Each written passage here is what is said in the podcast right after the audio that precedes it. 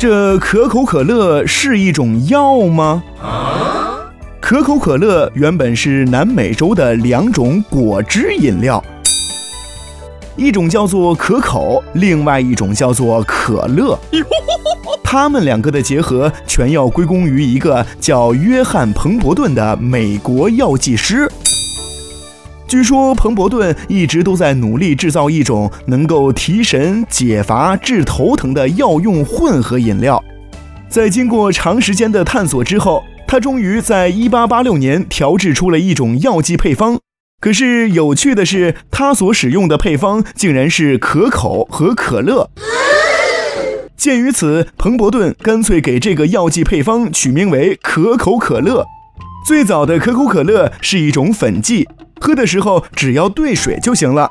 后来有人偶然将充气的矿泉水往可口可乐里面兑，没想到这样兑出来的饮料好喝极了。再到后来，可口可乐便世界闻名喽。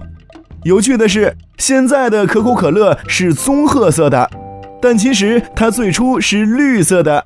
它之所以在风靡世界后转变为棕褐色。是因为其中添加了焦糖色，所以才变成了棕褐色。哦。